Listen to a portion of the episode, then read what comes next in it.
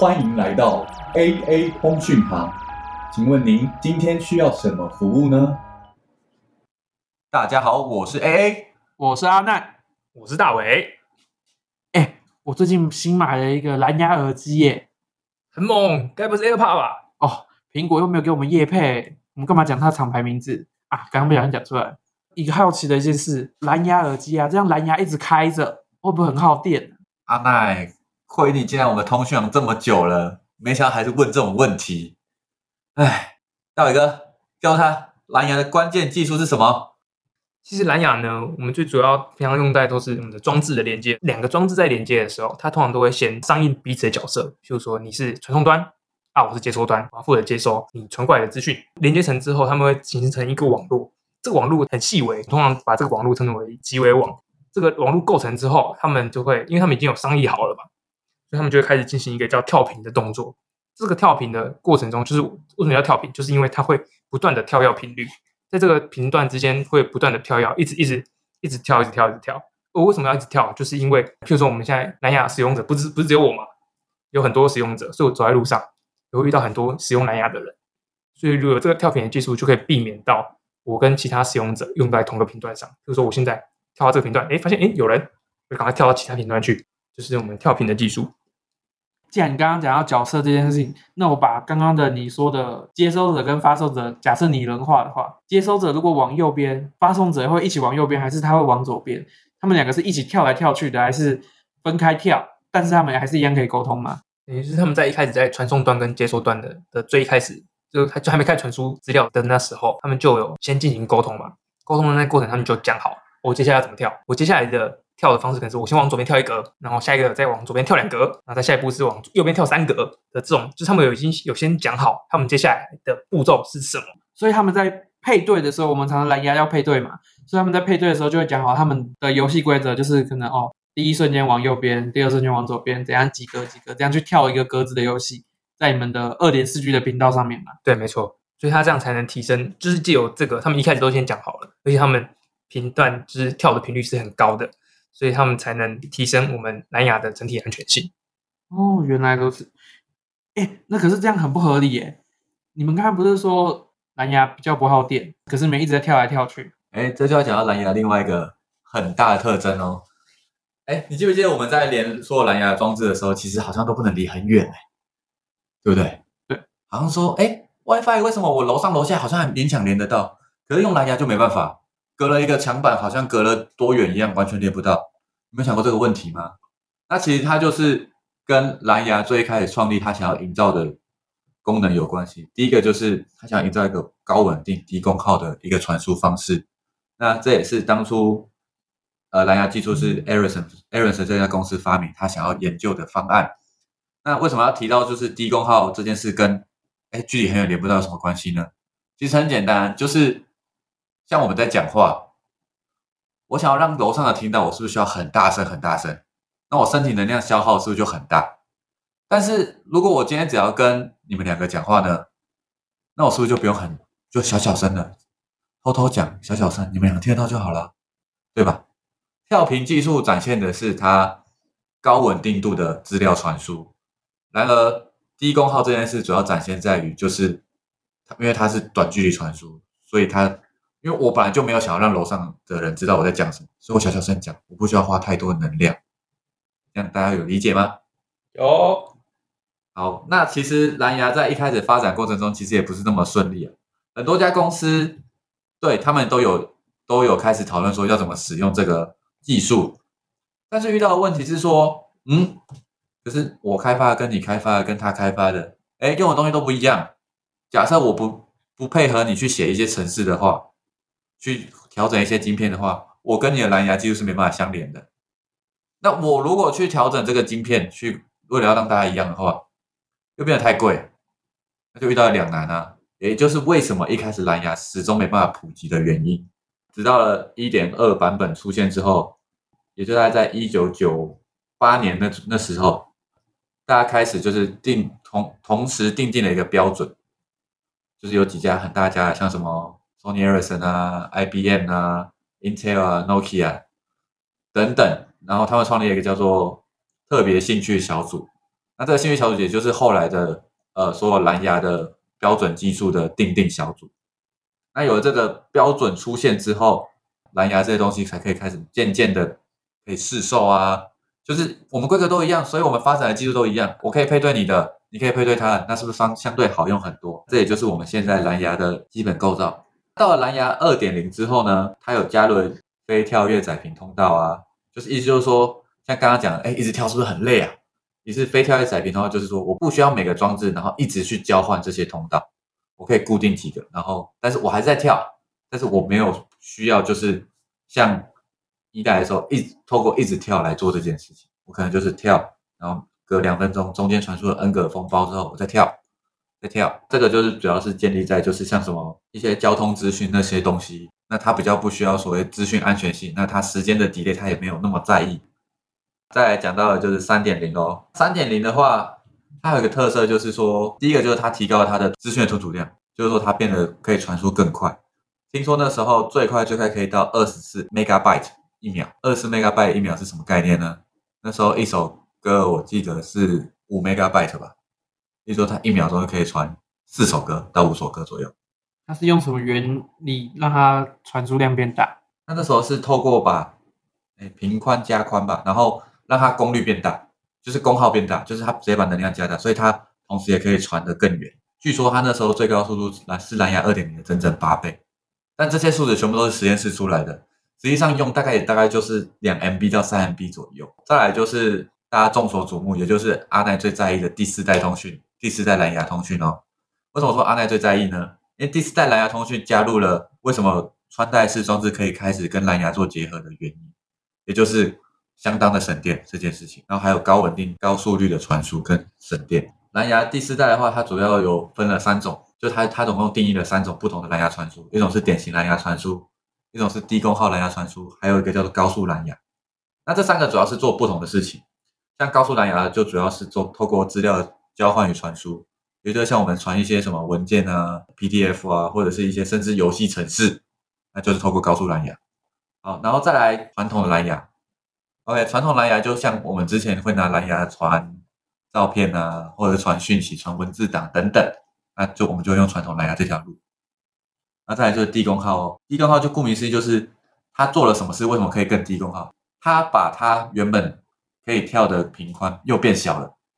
但是我跳的路线变变少，那我是不是就不用花那么多力气去想我要怎么跳？在这种情况下，那我们就可以不需要占太多的频块，但同时也因为这个关系呢，所以怎么样？所以我们传输量也变小，它的应用吞吐量也变少。空中数据的话，就整整少了典型蓝牙的三分之一，就是三 megabyte 到一 megabyte 这样的差距。OK，但是也是因为蓝牙四点零的研发，那才开始有一些有一些像是蓝牙耳机啊。或者是像是智慧型手表啊，然后直接跟手机做配对的这种东西，那为什么这跟蓝牙四点零很有关系呢？第一个是因为像蓝牙手表来说，因为它大幅提高了数据传输量，也就是说，我可以同时将手表所收集到的所有资讯，也可以同时汇入手机。耳机的部分的话呢，主要就是低功耗蓝牙或者是传统的蓝牙来做，因为低功耗蓝牙的发明，所以因此。蓝牙耳机的待机时间可以变长，我只需要待机，它是做低功耗蓝牙去做，它不需要花太多的能量，然后我也不需要跳太多，我只要确认我没有配对到，我们还持续在配对。啊，等到我需要听音乐的时候，我再开始开启所谓的传统的传输，那这样也就是大大的提升了蓝牙耳机的实用性，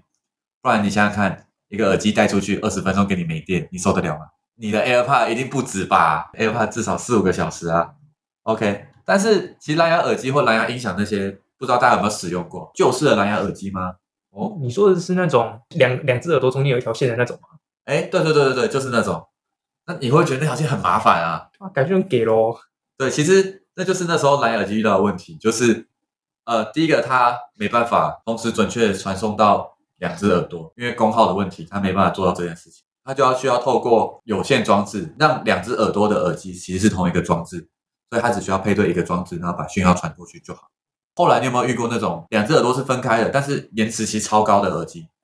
有啊，那个打游戏超明显的，对吧？还有像那种蓝牙音响啊，便宜一点蓝牙音响，好像也常遇到这个问题。他遇到的问题是另外一个，就是说蓝牙耳机它本身有分主耳跟副耳。什么是主耳跟副耳？主耳就是负责跟你的手机配对的，那副耳呢？副耳就是负责跟主耳配对的。哎，这时候主耳是要做很多事情，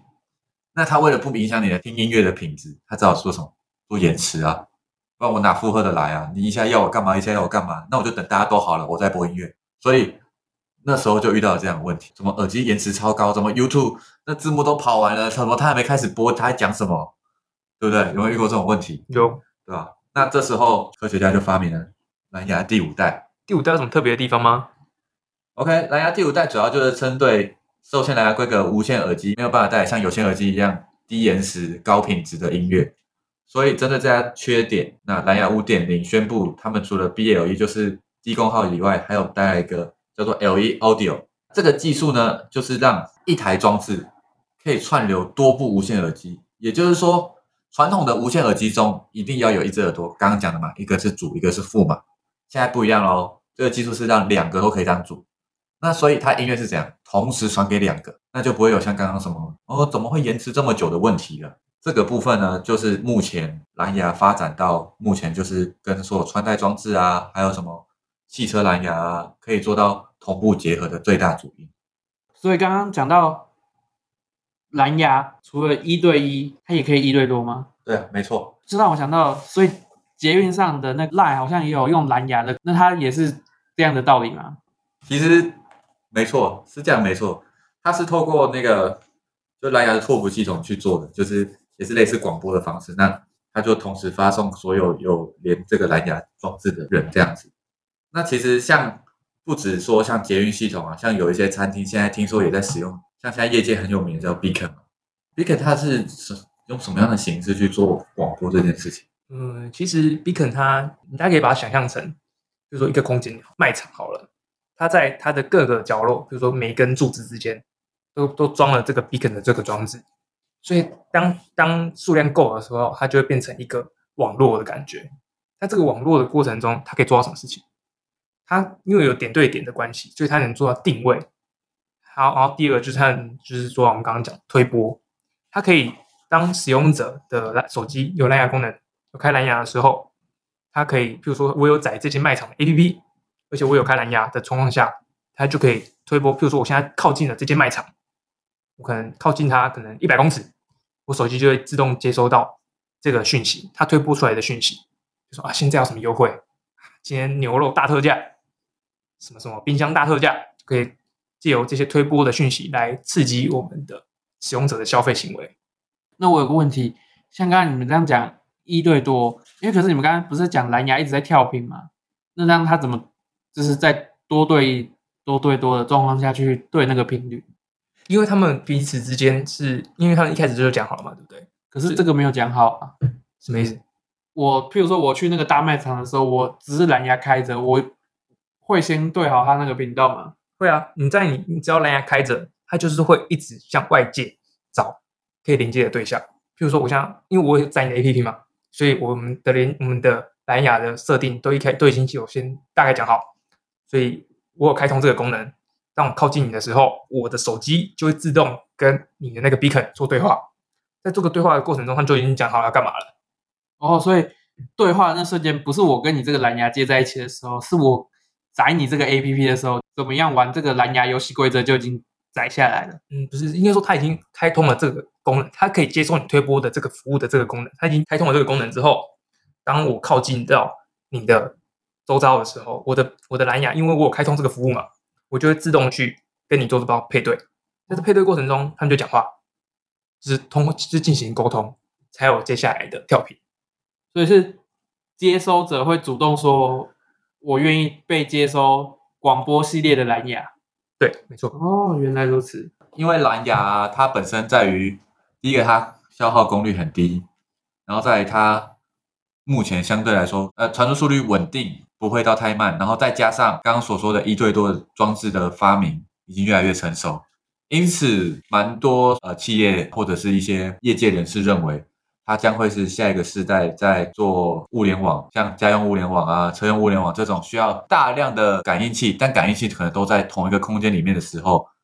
蓝牙就是一个很好的传输装置，把所有感应器接收到的资料，譬如说呃家中温度啊，或哦家中湿度啊，或者是哎家中的什么热热量啊、水量啊、电量啊什么的这些数据，我们通过蓝牙，因为这些数据它本身不需要真的到很大的传输量，这些数据我们通过蓝牙传到了主要的计算端，然后这个这个计算端再把这些数据送回呃物联网公司去帮你做分析啊研究。所以我相信蓝牙在未来的包含最流行的物联网啊、城市上都会占有一席之地。蓝牙讲的这么美好，它都没有什么缺点吗？缺点当然有啊，不知道大家有没有这个经验，就是在我们现在手机在传输嘛，对不对？然后我们在我们的 WiFi 旁边，因为他们都是使用同一个频段，所以他们就会互相有点干扰，多少会有点干扰。因为这这这个最主要原因在于我们的蓝牙，它是刚刚开始讲低功耗，它只有那一毫瓦、两毫瓦的功率是非常小的，而不像我们一般的 WiFi 机，它功率跟我们这个一毫瓦比起来是好几倍的。所以因为有这个影响，所以会造成我们的传输的过程中，我们封包多少会有一些漏失。但是呢，其实 WiFi 跟蓝牙除了竞争以外，他们也可以有不同的方式运作。不知道大家有没有用过 AirDrop？AirDrop 很很简单，它就是一个蓝牙加上 WiFi 的通讯方式。那它先用蓝牙做配对好，我跟大耳哥今天配对好之后，OK，我们确认了彼此，确认过眼神，怕，你就是对的人。嗯，不对不对，不对那我们就会开始用 WiFi 做资料的传输，这就是蓝牙跟 WiFi 其实还是可以合作共存的例子哦。啊，讲到这边讲这么久，是不是又饿了啊？没错，我们刚刚讲那么多厂商，他们都没有赞助呢，所以厂商下次要赞助记得找我们哦。好啦，厂商顾不顾不重要，肚子要紧啊，各位。真的，好的，那我们要去吃宵夜喽。拜拜。